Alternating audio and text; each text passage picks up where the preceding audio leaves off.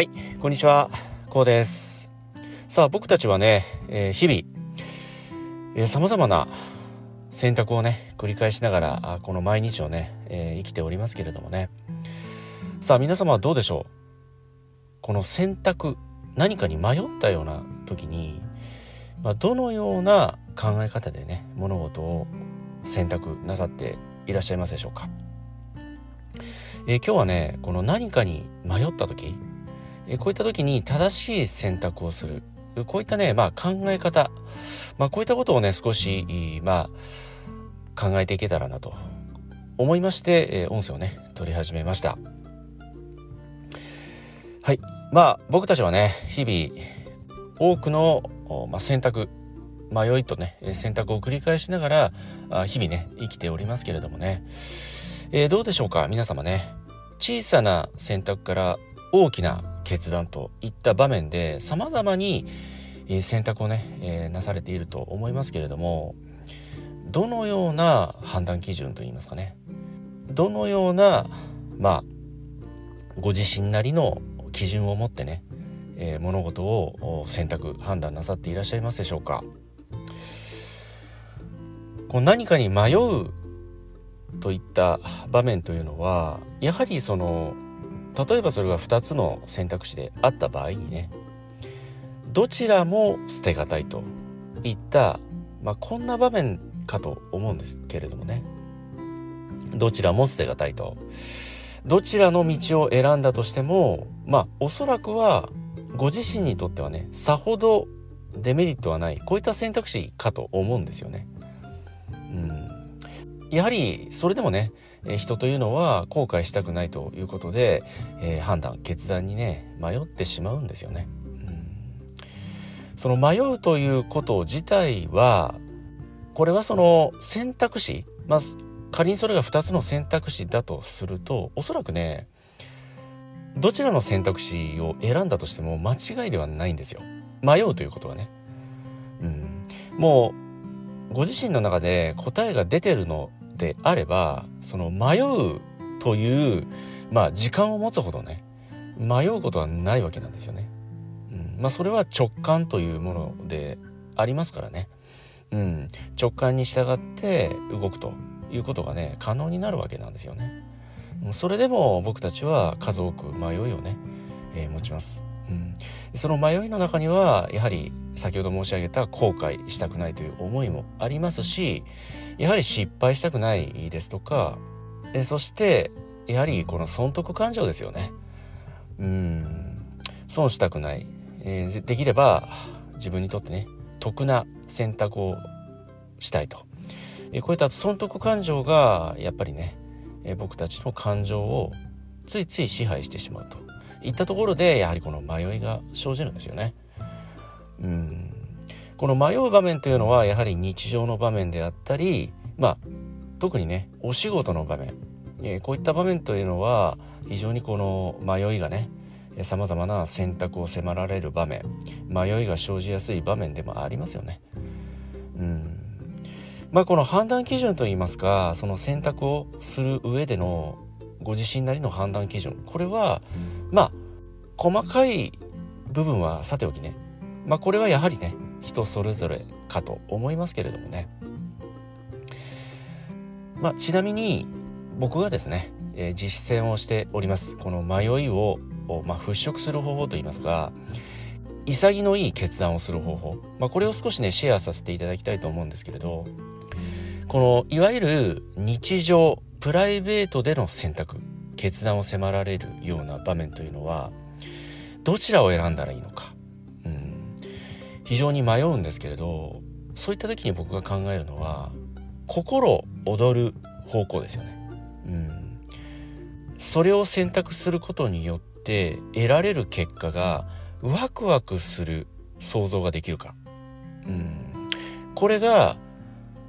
選択に迷った時の判断基準となります。うん、プライベート、日常の場面です。それが2つの選択肢でもあっでもそれが2つであろうと3つであろうとね5つであろうと選択肢はいくつでも構わないです。いかにその選択をすることによって自分がワクワクできるか心が躍るかこれを判断基準としています、うん、選択肢が多ければ多いほどこれは消去法で消していけばいいんですよね。うん。一番下位からこう消していくと言いますかね、うん、例えば選択肢が5つあれば一番ワクワクしないもの。選択することによって自分が楽しい気分幸せな気分にならないものを排除していく、うん、これが一つのコツなんですよね、えー、そうしますとおそらくほとんどこの選択に失敗はありません、うん、やっぱり僕たちはこの世界に幸せになるために生まれてきたはずなんですよね。ですので一つ一つの選択それは人生にとってさほど影響を及ばさないこういった選択もあれば大変大きな決断もありますよね。うん。でもそれは本質は変わらないんですよね。常に幸せに心躍る方法を選ぶと。うん。これが一つのコツとなります。その一つ一つが人生を紡いでいきますので、やはりね、僕たちは楽しい方、幸せを感じる方、ワクワクする方を選択してえー、きたい。こんな風に考えるんですよね。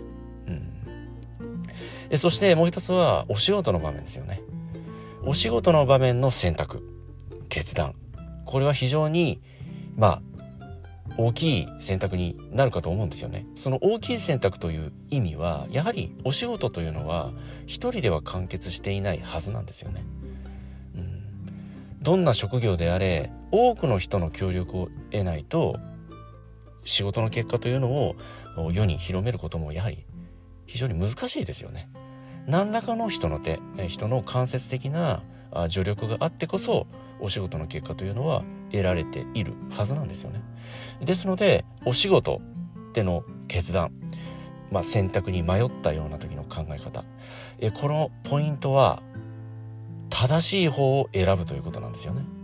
うん、お仕事の場面では常に正しい方を選ぶこの正しい方というのは一般的に誰が見ても誰が聞いても正しいねと一般的な評価を得られる方向を選ぶということなんですよね。うん、多少なりともねそれは人によって誤差はあるかもしれないけれどまあ10人いたら7人はいいねと。それ正しいよねと。言ってもらえるような方向性選択をすると。いったポイントさえ押さえていれば多くのほとんどの決断はね失敗はないはずです、うん、これがお仕事上での選択正しい選択をする上でのポイントとなります。常に正しい方を選ぶ、これはご自身の心が知っているはずなんですよね。うん。まあ、道路を走るにしても制限速度を守らなければいけないですとかシートベルトをしなければいけないですとかえそして左側通行なんていうのもそうですよね。えそして信号が赤では止まれ青になったら進めと。これももう誰教わることなく幼い頃から身についている正しい判断ですよね。これって。まあそれはルールというものなのでルールにのっとった行動をするといった、まあ、ここに正しい、正しさの基準というものがあるわけなんですよね。うん、誰が聞いても赤で進め、右側通行だよって誰も言わないですよね。制限速度は超えていいんだよって誰も言わないじゃないですか。うん。ですので、お仕事上で正しい判断をする、正しい選択をするポイントというのは、パブリックな場面でね、一般的に正しいよねと評価を受ける。こういった選択をしていくということなんですよね。うん、このポイントさえ外さなければ多くの失敗、えー、ほとんどの失敗はねありません。なくなるはずです、えー、そしてご自身の正しいとね、えー、判断して選択をしたあ選択肢であってもね、ご自身の、まあ、期待した結果を得られなかった。こういった場合は修正をかければいいんですよ、うん、ご自身の判断が正しかったとね、えー、それは前提としてあるわけですから修正をかけていく、うん。まあ、その修正が小さな修正であるかもしれないし大きな修正であるかもしれませんよね。それはあその状況にもよりますけれども、えー、常に正しい判断。このポイントは一般的に正しいとされる。一般的にパブリックな場面で正しいとされる選択を常に選んでいくと、うん、このポイントはお仕事上でのね選択の大変大きな重要なポイントと僕は考えております。はい、えー、僕たちがね日々生きるこの社会ではね小さなものから大変大きな決断までね数多くの選択に迫られるこういった日々をね僕たちは過ごしております。まあ、そういった中でね正しい選択、うん、正しい判断をするためにも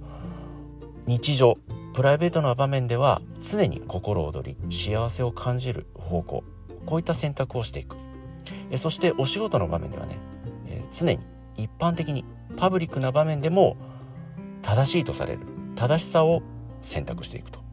えこれがあ選択に迷った時正しい判断